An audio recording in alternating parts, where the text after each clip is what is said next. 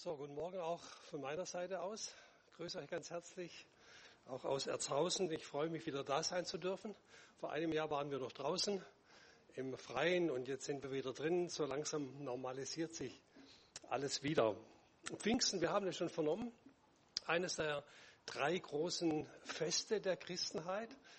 Weihnachten, Jesus kommt in diese Welt. Ostern, Jesus überwindet den Tod, er lebt, er ist auferstanden und Pfingsten die Ausgießung des Heiligen Geistes. Und all das hat auch einen Bezug zum Alten Testament, das haben wir schon gehört. Alles, alles findet sich wieder in Formen, die ein Stück weit auch schon da waren. Die Erinnerung an die Gesetzgebung, an die Tora, das Erntedankfest. Und auch der Heilige Geist, der taucht nicht erst zu Pfingsten auf, sondern der Heilige Geist ist schon ein Thema ganz zu Beginn, auch äh, im Alten Testament.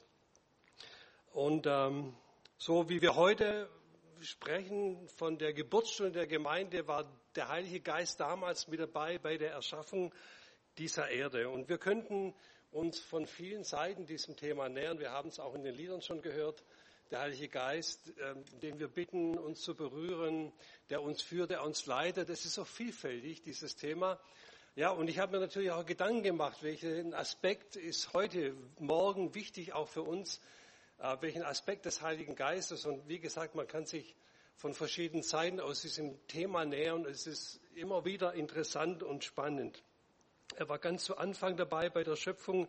Da heißt es, der Geist brütete über dem Chaos und dann sprach Gott. Und es wurde und es geschah und es entstand etwas Neues. Lasst uns Menschen machen. Er nahm die Erde und formte einen Menschen und blies seinen Geist hinein in diesen Menschen. Und so heißt es, er wurde zu einer lebendigen Seele.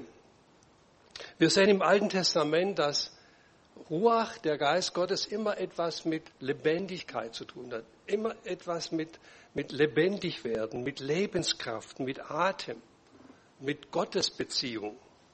Psalm 104, Vers 29, nimmst du deinen Odem weg, dann vergehen sie, also die Menschen, und werden wieder zu Staub. Der Geist Gottes hat mit Leben zu tun. Hesekiel, Vers 37, da sieht der Prophet, das dürft ihr gerne mal nachlesen, ein, ein, ein Totenfeld. Und er wurde gefragt von Gott, kann das alles wieder lebendig werden? Können diese Knochen wieder lebendig werden? Und Gottes Geist kam dann über diese Knochen und es entstand ein neues Leben.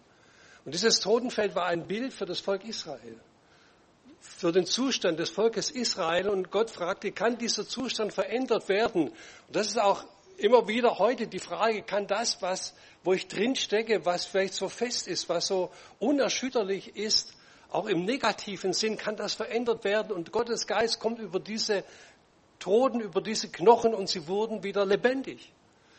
Und Gottes Geist schafft auch Veränderung und bringt neue Hoffnung. Wir können von den Gaben des Geistes reden, von dem, welche Wunder er wirkt. Wir können die Kirchengeschichte hineinschauen, faszinieren in die Apostelgeschichte und bis auch in unsere Zeit hinein, was der Geist Gottes alles gewirkt hat in die Geschichte der Pfingstbewegung, wo auch wir ja dazugehören, wo wir unsere Wurzel drin haben, bis hin zu neuen Beziehungen, die auch gegeben wurden innerhalb der evangelischen Allianz, wo Gottes Geist etwas bewirkt und etwas befruchtet und wir erkennen, wir sind nicht der Mittelpunkt, sondern wir sind ein Teil der großen Kirche, der großen Gemeinde Gottes. Wir sind ein Teil davon. Und es ist gut, wenn wir das so sehen und wenn wir auch füreinander da sein können.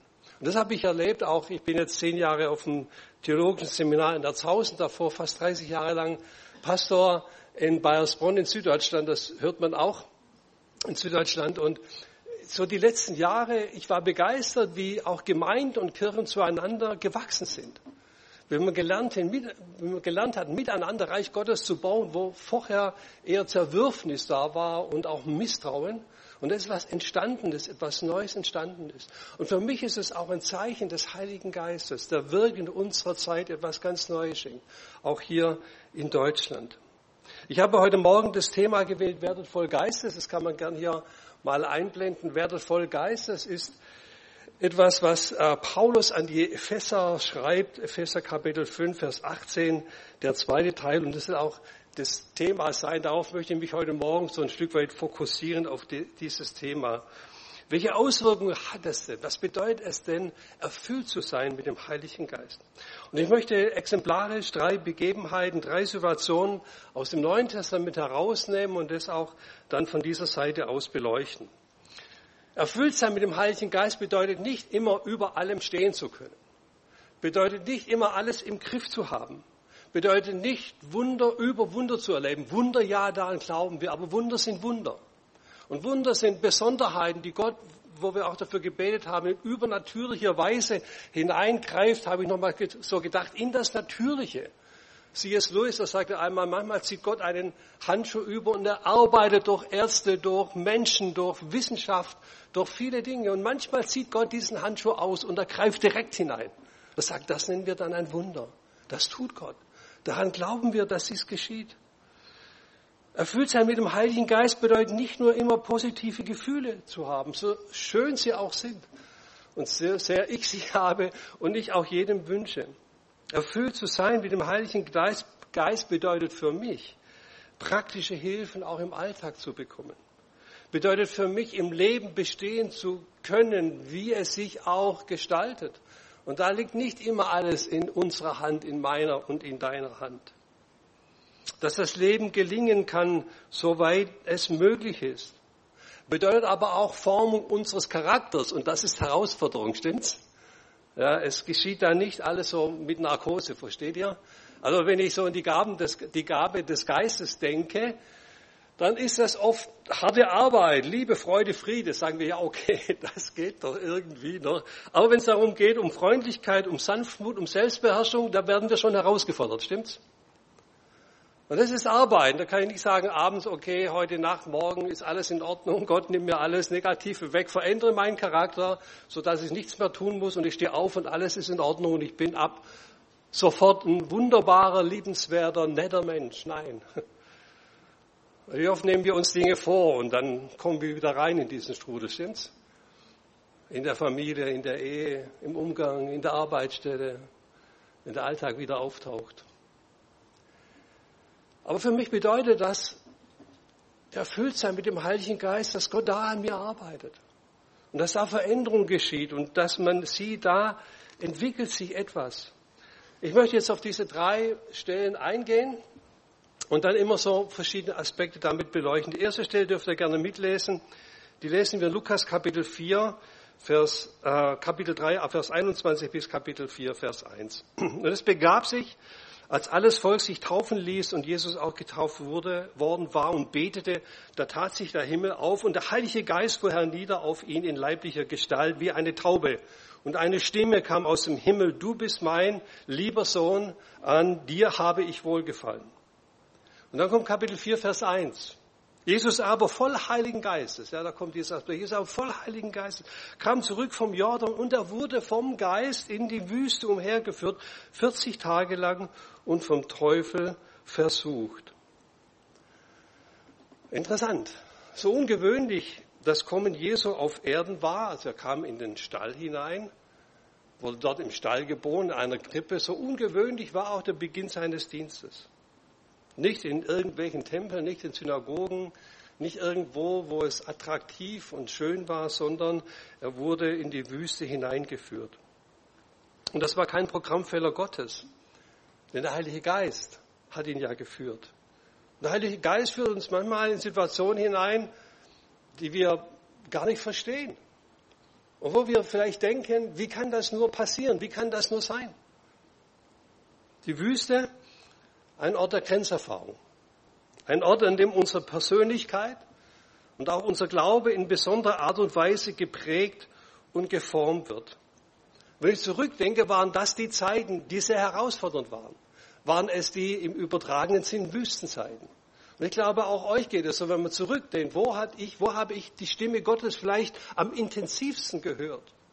Wo habe ich mich korrigieren lassen? Wo habe ich vielleicht begonnen, mein Leben zu verändern, dann waren das oft schwierige in schwierigen Zeiten, stimmt's? An die wir uns vielleicht zurückerinnern, die nicht so angenehm waren, aber die eine sehr hohe Auswirkung hatten auf unser Leben. Die Wüste, ein Ort der Reifung. In der Wüste begann das Volk Israel ein Volk zu werden. Sie wurden herausgeführt aus der Gefangenschaft. Und in der Wüste wurden sie geprägt. In der Wüste machen sie existenzielle Erfahrungen. Positive, aber auch extrem negative. In der Wüste bekamen sie die Gesetzestafeln, das haben wir vorher schon gehört. Da hat Gott zu ihnen in besonderer Art und Weise gesprochen. Und das jüdische Pfingstfest erinnert daran die Gabe der Tora. Wir haben das gehört.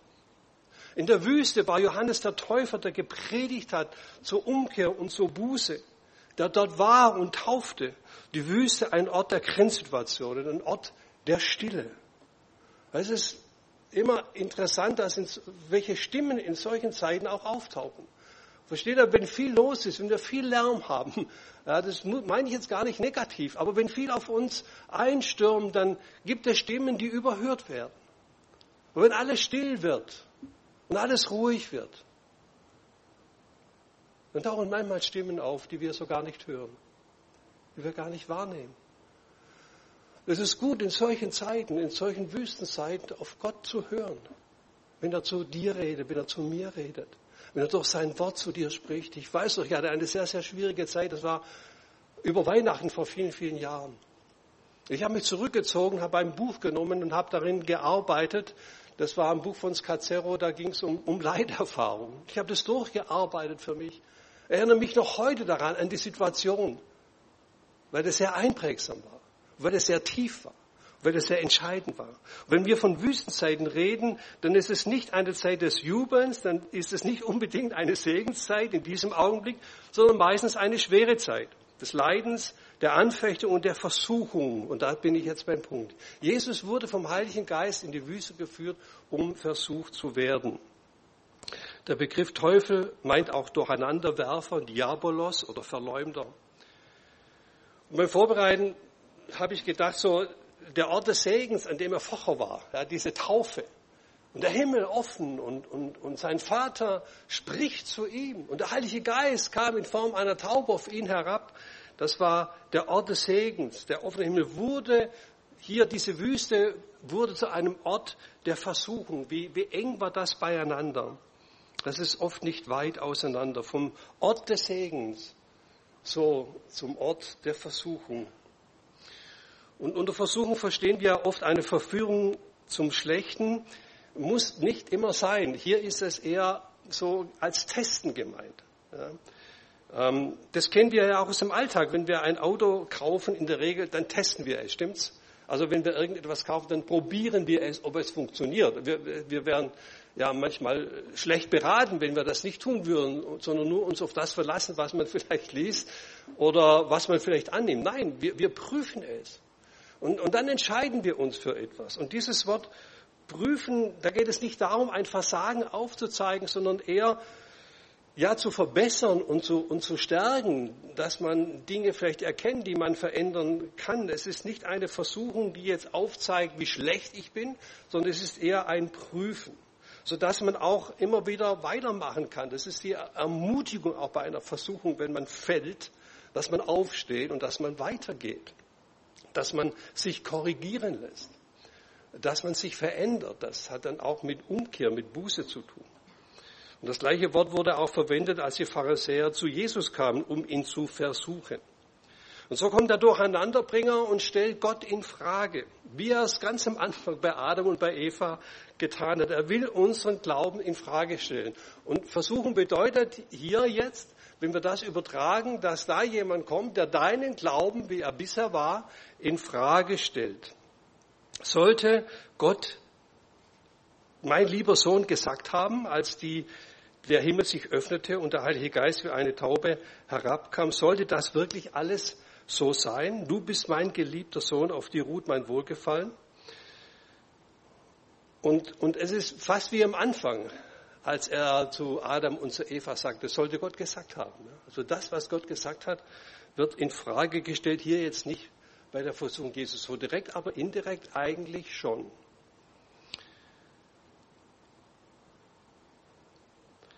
Adam und Eva sagten ja, warum eigentlich nicht nachgeben und was geschah? Eine Tragödie verbunden mit Angst und Verfurcht.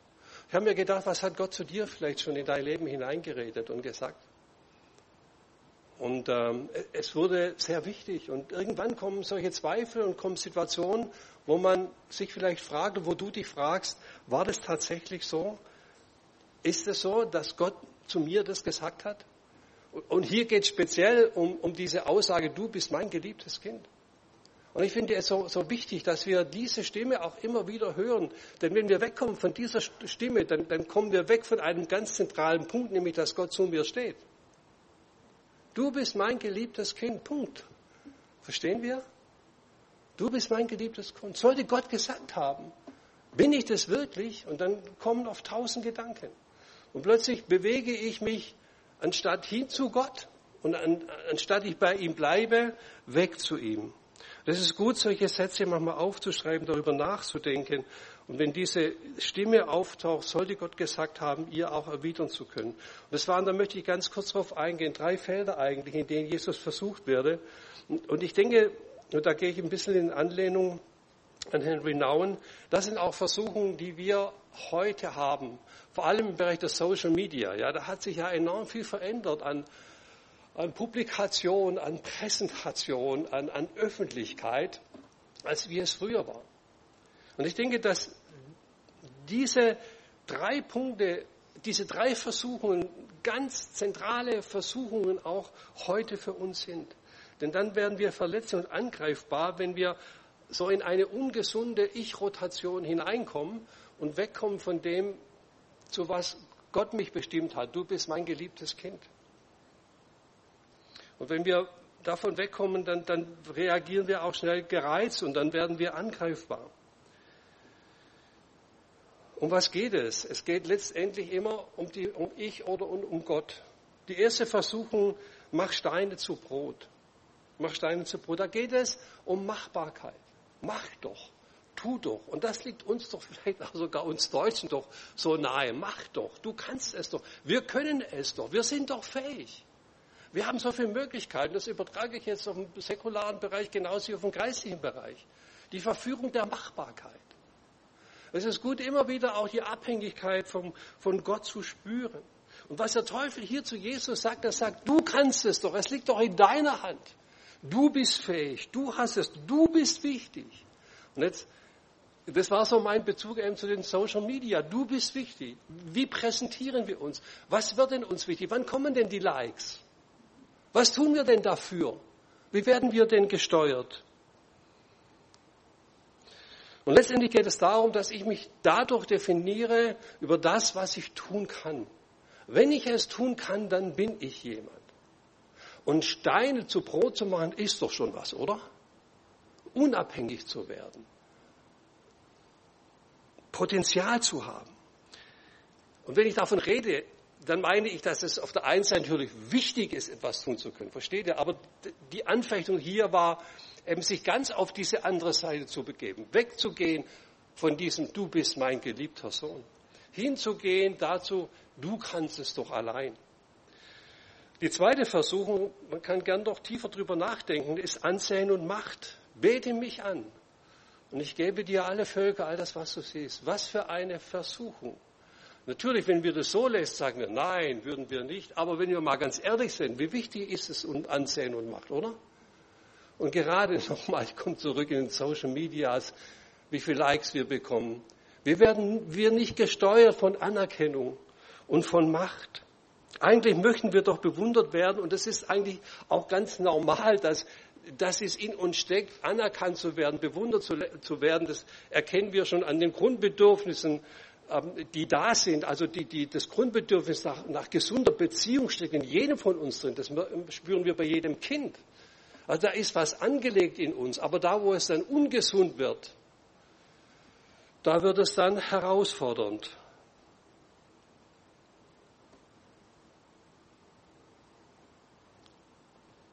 Da, wo jemand zur Seite gedrückt wird, wo er keine Anerkennung findet, kein Wertgefühl bekommt, da wird der Schmerz sehr deutlich.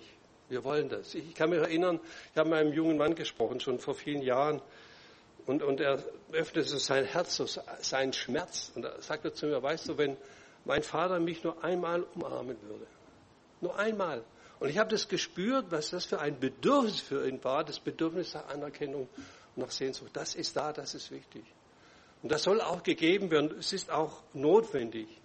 Wenn es aber dazu führt, dass ich mich nur noch um mich drehe, um in eine Eigenrotation hineinkomme, wo ich andere gar nicht mehr wahrnehme, sondern um mich drehe, dann werde ich sehr schnell verletzlich und empfindlich, stimmt's? Ja, wenn wir kritisiert werden, wenn wir nicht so anerkannt werden, wie schnell ganz, ganz in der Tiefe entstehen dann diese, diese Emotionen. Und wir nehmen wahr, hoppla, da passiert etwas in mir. Wenn es dich definiert, wie viel Ehre Menschen dir geben, dann werde ich abhängig, dann wirst du abhängig. Ich habe mal einen guten Satz gelesen, der heißt, was Menschen dir geben, können sie auch wieder nehmen. Und was hast du dann? Menschen können dir Ehre geben, Menschen können dich loben, Menschen können dir viel geben, das ist gut. Grundsätzlich ist gut. Aber sie können es auch wieder wegnehmen. Und dann ist wichtig, dass etwas übrig bleibt, stimmt's? Gott sagt, du bist mein geliebtes Kind, das bleibt. Das bleibt. Ich bin das, was ich habe, Nein, bin ich nicht nur. Ich bin nicht nur das, was ich kann. Ich bin nicht nur das, was ich habe. Denn wenn ich es habe, muss ich darum kämpfen, dass ich es nicht verliere. Die dritte Versuchung ist Besonderheit und Sensation. Stürzt dich hinunter und es wird dir nichts geschehen. Und Jesus verweigert sich hier ein Stuntman zu sein. Ja? Hätte jetzt, oh toll, Jesus mitten, als hätte man auch noch ein bisschen auf dem Marktplatz machen können, sowas. Gell? So was ganz Sensationelles, liegt uns Pfingstern da so ein bisschen fast nahe, nahe. So das Sensationelle, ah, wenn doch ein Wunder, wenn doch Feuer vom Himmel, wenn doch, ja, und dann würde man glauben. Stimmt das? Das ist die Frage. Jesus hat gesagt, nein. Er hat gesagt, nein, es geht nicht darum, was, dass ich im Mittelpunkt trete. Es geht nicht darum, abgehoben zu sein. Es geht nicht darum, etwas Besonderes zu sein. Und dann hat er immer wieder auch dementsprechend geantwortet. Ich sage es noch einmal, diese Punkte sind alle im Ansatz wichtig. Wir brauchen Beziehung, wir brauchen und so weiter. Ja. Aber die Gefahr, die Versuchung steht da drin, dass ich mich vom anderen loslöse. Versteht ihr? Das ist ja die Versuchung. Ja, das Subtile, das nicht von der Vordertür hereinkommt. Die Versuchung kommt nicht vorne rein und sagt, hallo, ich bin die Versuchung. Ja, sondern die kommt so von hinten. Versteht ihr? Und, und, und bevor man es merkt, steckt man mittendrin. Das geht oft so. Versuchen sind auch ganz individuell und es wird bei jedem anders sein. Wichtig ist, noch einmal höre ich die Stimme des Vaters. Bleibt diese Stimme in mir und in dir. Du bist meine geliebte Tochter. Du bist mein geliebtes Kind. Deswegen bist du wertvoll. Und nicht, was du kannst und nicht, was du leistest und nicht, was du an Sensationellem bieten kannst. Das ist schön, aber das macht dich nicht aus. So, Wüste ein Ort der Versuchung. Und hör auf diese Stimme. Und ich möchte noch einmal das vertiefen und sagen, wenn diese Stimme verstummt ist, dann such sie wieder. Wenn diese Stimme verstummt ist, dann such sie wieder. Geh hin zu deinem Herrn, zu deinem Gott. Der Heilige Geist möchte dich auch dorthin führen. Also ein Ort der Versuchung. Zweitens, die Wüste kann schnell zu einem Ort des Zweifels werden. Gott, warum lässt du das zu? Dankeschön. Warum bin ich hier? Was macht das für einen Sinn? Die Emotionen, die gehen rauf und runter. Ich erinnere mich an meine letzte Predigt, die ich draußen gehalten habe. Da sprach ich etwas über Emotionen. Und dann stehen wir auch in der Gefahr, uns immer wieder um das Problem zu kreisen und uns darum zu drehen. Und man sieht das andere nicht mehr. Zweifel, die können sehr zerstörerisch sein.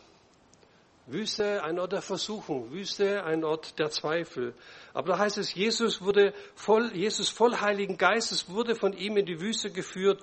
Und dann muss jeder Tag bestanden werden. In der Wüste wird das Rohr geknickt und der, doch, der ist am Auslöschen, aber er wird nicht ausgelöscht. Und das geknickte Rohr, das wird nicht ganz zerbrochen werden. Der Heilige Geist blieb bei Jesus und er hat ihn keinen Augenblick verlassen. Das möchte ich dir auch zusagen. Manchmal sieht man das im Nachhinein und in der Situation nicht. Aber es ist wichtig, dass man weiß und dass es zu, einem, zu einer Glaubensüberzeugung werden darf. Ich bin nicht allein. Diese Stimme, die zu dir redet, vielleicht in irgendwelchen Augenblicken und Momenten, vielleicht in einem Gottesdienst wie dieser hier, vielleicht in einer Anbetungszeit, ich weiß nicht, diese Stimme, die zu dir sagt, du bist meine geliebte Tochter, du bist mein geliebter Sohn, diese Stimme, die, die verliert sich nicht, die geht vielleicht akustisch weg, aber nicht tatsächlich. Denn der Heilige Geist, der bleibt bei dir und er geht mit dir. Und die Tatsache, die bleibt bestehen. Und das darf ich mir dann eben auch sagen. Der Heilige Geist blieb bei Jesus. Die Wüste wurde nicht ein Grab der Verheißung Gottes. In der Wüste hat sich nicht, haben sich die Verheißungen nicht aufgelöst der Heilige Geist führte Jesus in der Wüste und dann heißt es, in der Kraft des Heiligen Geistes kam er aus der Wüste heraus. Wir können Wüstenzeiten auch Segenszeiten werden, auch wenn sie nicht immer angenehm sind. Die zweite, der zweite Punkt, ich mache es jetzt etwas kürzer. Stephanus. Stephanus lesen wir Apostelgeschichte 7. Als sie das hörten, ging es ihnen durchs Herz und sie knirschten mit den Zehen über ihn. Er aber, voll Heiligen Geistes, sah auf zum Himmel und sah die Herrlichkeit Gottes und Jesus stehen zur Rechten Gottes und sprach, siehe, ich sehe den Himmel offen und den Menschensohn zur Rechten Gottes stehen. Sie schrien aber laut und hielten sich ihre Ohren zu und stürmten einmütig auf ihn ein, stießen ihn zur Stadt hinaus und steinigten ihn. Und die Zeugen legten ihre Kleider ab zu den Füßen eines jungen Mannes, der hieß Saulus. Und sie steinigten Stephanus, der rief den Herrn an und sprach, Herr Jesus, nimm meinen Geist auf. Er fiel auf die Knie und schrie laut, Herr, rechne ihnen diese Sünde nicht an. Und als er das gesagt hatte, verschied er. Was für eine Situation. Es waren tragische, tragische und spannende Zeiten, voller Höhen und voller Tiefen nach diesem Pfingsterlebnis. Zuerst kam eine große Bekehrungswelle. Viele Menschen haben sich bekehrt. Aber dann kam auch wieder, dann kam ganz schnell Verfolgung und Druck auf diese jungen Christen. Die Gemeinde wuchs, es gab Gefängnisaufenthalte und so weiter und so fort. Und neben den bekannten Aposteln tauchen immer wieder andere Namen auf, so blitzen auf. Und einer davon war Stephanus, ein Gemeindediakon, der in der Gemeinde tätig war. Aber es hieß von ihm, er war voll Glaubens, er war voller Glauben. Da wurde aber auch nichts Großes, Spektakuläres von ihm erwähnt. Widerstand regte sich gegen ihn und gegen die Gemeinde in bestimmten jüdischen Kreisen und falsche Behauptungen wurden äh, gemacht. Also wir sehen, das war sehr turbulent, äh, diese Zeit. Und so kam er vor den Hohen Rat und musste sich rechtfertigen. Und ich habe so gedacht, die größten Feinde sind nicht immer die Atheisten. ja. Äh, die größten Feinde sind oft die, die eigentlich so mit dazugehören. Er soll sich verteidigen und er begann zu reden. Das ganze lange Kapitel 7 kann man noch durchlesen, widmet sich dieser Rede, erzählt die ganze Geschichte Israels und so weiter. Von Abraham bis jetzt, ja, also äh, jetzt damals. Und dann kam auf den Messias zu sprechen, den sie ja mitgetötet haben. Und dann wurden sie zornig, sehr zornig. Und was macht Stephanus vor dem Hohen Rat? Er schaut voll Heiligen Geistes zum Himmel und er sieht dort die Herrlichkeit Gottes. Und er sprach, ich sehe den offenen Himmel und Jesus, den Menschensohn, an seiner Seite stehen. Und dann begann die Raserei. Da gab es kein Halten mehr. Sie zerrten ihn aus der Stadt. Zeugen wurden schnell gefunden. Sie legten ihre Kleider ab. Saulus bewachte ihn damals, tauchte auf. Dann flogen die Steine. Und Stephanus betet, nimm meinen Geist auf und vergib ihnen diese Sünde. Und dann starb er. Also wird gar nicht so viel von ihm erwähnt. Aber welche Größe. Und, und ich habe voller Respekt bei diesem Text, habe ich für mich gedacht, wie schnell reagiere ich hier in anderer Art und Weise als er. Und, und wo kann ich von ihm lernen? Er war voll Heiligen Geistes und hat auf diese Art und Weise reagiert und, und, und es geschah Ungerechtigkeit ihm gegenüber. Wie schnell rege ich mich auf, wenn es vielleicht sogar ein Stück weit berechtigt ist? Und wie reagiere ich, wenn es unberechtigt ist? Und deswegen habe ich vor diesem Text und vor diesem Stephanus sehr, sehr viel Respekt, wo gar nicht so viel von ihm erzählt wird. So, Herr, hilf mir, und das ist eine Aufgabe, hilf mir, meinen Charakter auch mehr und mehr zu entwickeln dass ich nicht beginne, Steine zurückzuwerfen. Versteht ihr? Wie schnell geht es, dass wir Steine, die auf uns geworfen werden, zurückwerfen? Vielleicht haben wir sogar recht in unserem Sinne. Herr Stephanus hat es nicht getan. Und hier geht es nicht um, um, um eine falsche Demut oder um, um, um, um, um Nachgiebigkeit. Hier geht es um eine Stärke, die er entwickelt hat. Und die wünsche ich mir. Die wünsche ich mir bei mir auch in meiner Beziehung. Die wünsche ich bei mir in meiner Umgebung. Die wünsche ich bei mir gegenüber Menschen, die mich nerven. Die unfair sind. Versteht ihr? Ich bin weit weg von Stephanus, also wenn ich diese Vergleiche ziehe. Aber da beginnt es doch, dass wir, wie reagieren wir dann in solchen Situationen? Sei Herr, schenk mir Gnade, dass ich nicht Steine zurückwerfe, also Worte, sondern dass ich mal still bin. Mir fällt gerade einer, jemand hat gesagt, an einem schlechten Wort, das man hinunterschluckt, ist noch niemand erstickt. Oder an einem Wort oder wie auch immer, versteht ihr? Man muss nicht immer. kann ich solche Situationen aushalten, auch mit dem Heiligen Geist. Segnet eure Feinde, tut wohl denen, die euch fluchen. Das sagt sich so schnell, liebe Geschwister. Ich glaube, wir müssen den Heiligen Geist auch immer wieder bitten, dass er uns in unserer Tiefe verändert, in unserem Wesen verändert, im Umgang mit anderen Menschen verändert, dass wir anders sind. Wir dürfen ihn bitten, dass er uns Kraft schenkt, den Kopf nicht zu verlieren, dass nicht Hass und Ärger unser Herz übermannt und unsere Gefühle in Kontrolle nehmen, sondern dass wir erfüllt sind mit dem Heiligen Geist, der uns helfen möchte. Vergeben ist nicht immer einfach. Ich möchte gar nicht näher darauf eingehen. Aber die Frage ist auch, wohin richtet sich denn unser Blick? Das fand ich ja auch bezeichnet. Er schaut zum Himmel und sieht Jesus. Auf was schauen wir in solchen Situationen? Auf was hören wir in, solch, in solchen Situationen? Der, die dritte Stelle ist Barnabas. Barnabas hat mich auch fasziniert. Ich lese aus Apostelgeschichte 11. Die aber zerstreut waren wegen der Verfolgung, die sich wegen Stephanus erhob, gingen bis nach Phönizien und Zypern und Antiochia und verkündigten das Wort niemanden als allein den Juden. Es waren aber einige unter ihnen Männer aus Zyperne, Zypern und Kyrene, die kamen nach Antiochia und redeten auch zu den Griechen und predigten das Evangelium von Jesus Christus. Und die Hand des Herrn war mit ihnen und die große und eine große Zahl wurde gläubig und bekehrte sich zum Herrn.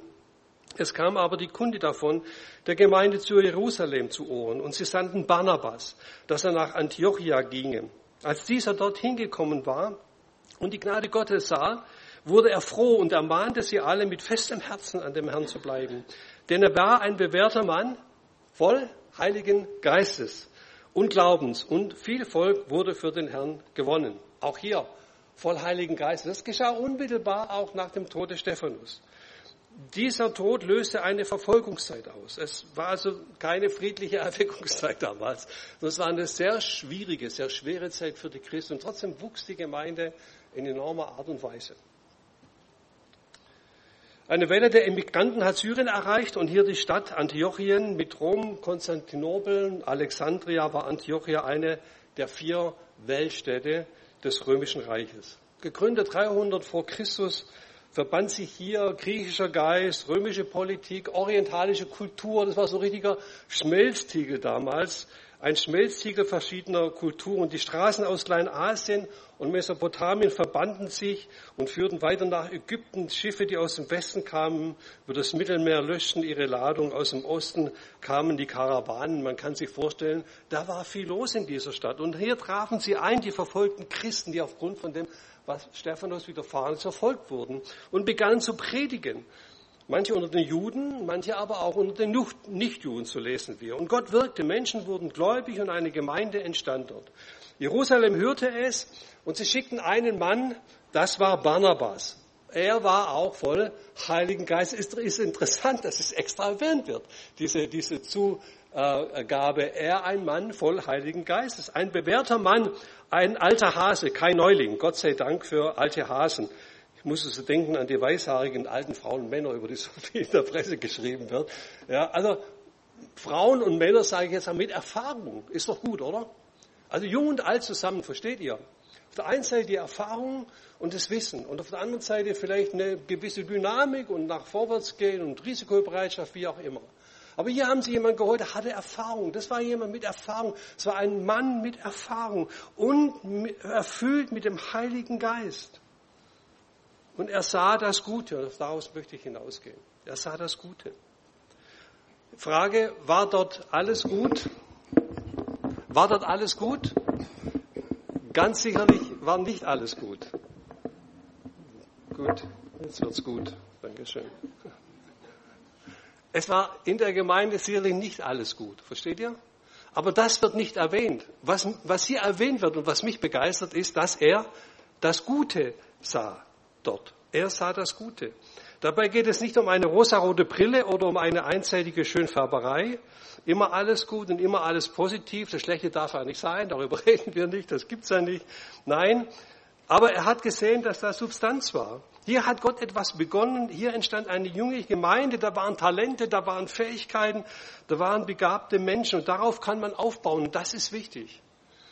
Das ist in vielen Gemeinden so, auch, auch hier und überall, dass man sieht, dass beides wirkt hier zusammen. Da ist Erfahrung da, da ist, da, da sind Frauen und Männer da, die schon viel durchgemacht haben. Und da kommen Menschen hinzu in diese Gemeinde und da entsteht ein guter und ein gesunder Mix, das manchmal herausfordernd ist, aber das auch mit dazu gehört. Und das sieht die Entwicklungsmöglichkeiten. Ihr kennt ja dieses Beispiel mit dem schwarzen Punkt auf dem weißen Blatt, ja, den man sieht. Und ich habe für mich auch gedacht, wie wichtig ist es, dass man bei all dem, was schwierig ist, und wer ist ohne Fehler, der hebe die Hand. Ja. Bei all dem, was schwierig ist, auch das Gute sieht im anderen. Immer wieder sich bemüht, auch das Gute zu sehen. Ich spreche auch zu euch Ehepaare, Familien, in all die Situationen hinein. Immer wieder sich zu disziplinieren und, und zu sagen, okay, was denke ich denn über den anderen? Wenn ich nicht mehr das Gute im anderen sehe, dann wird es schwierig, stimmt's? Wenn ich mich immer mehr und mehr auf das Negative fixiere und vielleicht innerlich verbittert werde, aus irgendwelchen Gründen heraus, die man vielleicht sogar verstehen kann, ich weiß es nicht. Aber man kann das innerlich selber wahrnehmen und sagen, wo, wo kippe ich denn hin mit meinen Gefühlen, wo kippe ich denn hin mit meinen Emotionen? Ist Kritik mehr in meinem Herzen, als das Gute zu sehen? Ist mehr das Negative in mir, als den anderen zu segnen und für ihn zu beten? Oder wo habe ich aufgehört, das zu tun? Das sind doch wichtige Fragen. Das sind doch wichtige Fragen. Niemand von uns ist perfekt. Und da gehört auch mit dazu, dass man sich natürlich auch korrigieren lässt und dass man auch miteinander und, und unterwegs ist. Was Barnabas, was mir hier gefällt an Barnabas ist, er sah das Gute und er war ein Mann des Trostes. Er war ein Ermutiger. Er war jemand, der nicht rosarot, wiederhole mich da, äh, alles gesehen hat, sondern der die Realität gesehen hat. Parakaleo, ermahnen, also es gibt zwei Begriffe dafür. Anuteteo, das ist mehr so der Zeigefinger vielleicht, und Parakaleo ist mehr das Trösten, also wird in Deutschen oft auch mit ermahnen übersetzt. Aber hier steht das Wort Parakaleo. Kaleo, Parakaleo, das ist der herbeigerufen, eigentlich der Heilige Geist, der herbeigerufen, der Tröster, der Beistand. Und, und, das ist das, was, was Barnabas hier macht. Er tröstet, er ermutigt, versteht ihr? Er, er unterstützt, er hilft, er fördert. Er erkannte sicherlich die Grenzen, er erkannte sicherlich die Schwachstellen. Das gehört mit dazu.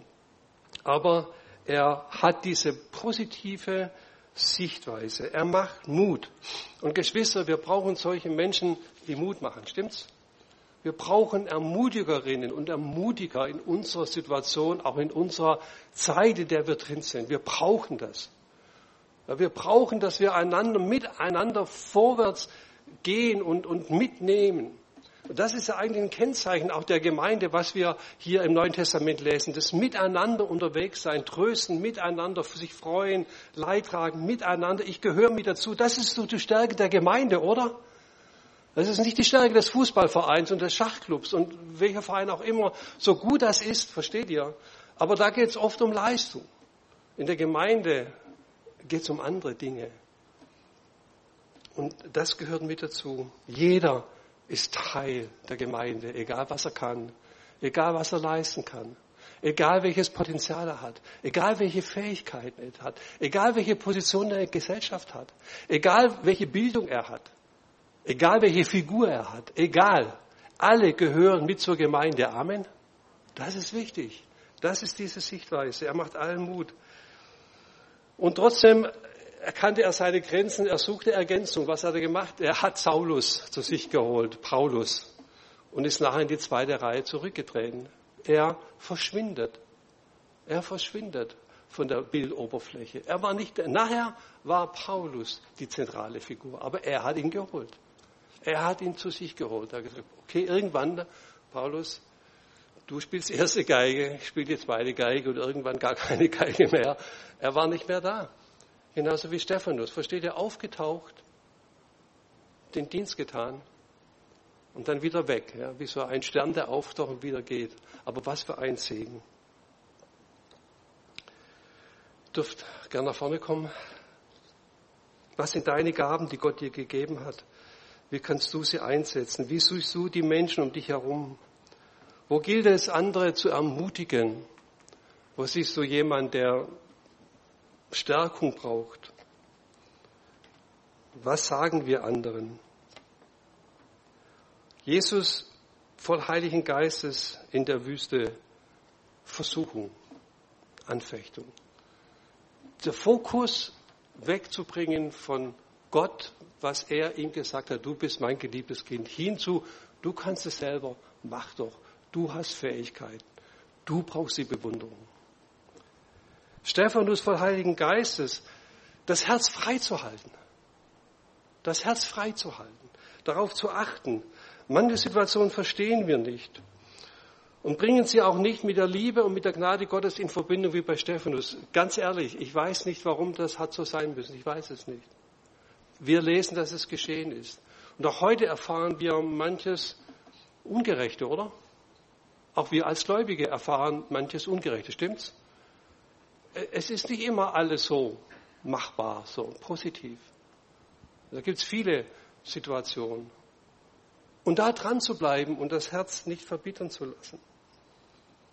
Barnabas, der Menschen ermutigt, der das Gute in anderen sieht, was war eine Herausforderung. Versteht ihr? Und da ist bei mir so der Punkt, wo ich sage, Heiliger Geist, hilf du mir. Erfülle du mich immer wieder neu in dieser Art und Weise, dass mein Leben verändert wird, dass ich andere ermutigen kann, begleiten kann und dass ich standhaft werden kann, auch in Zeiten der Versuchung. Das wünsche ich euch von ganzem Herzen. Lasst euch erfüllen, immer wieder, wie Paulus es in Galater schreibt. Werdet voll Heiligen Geistes. Amen.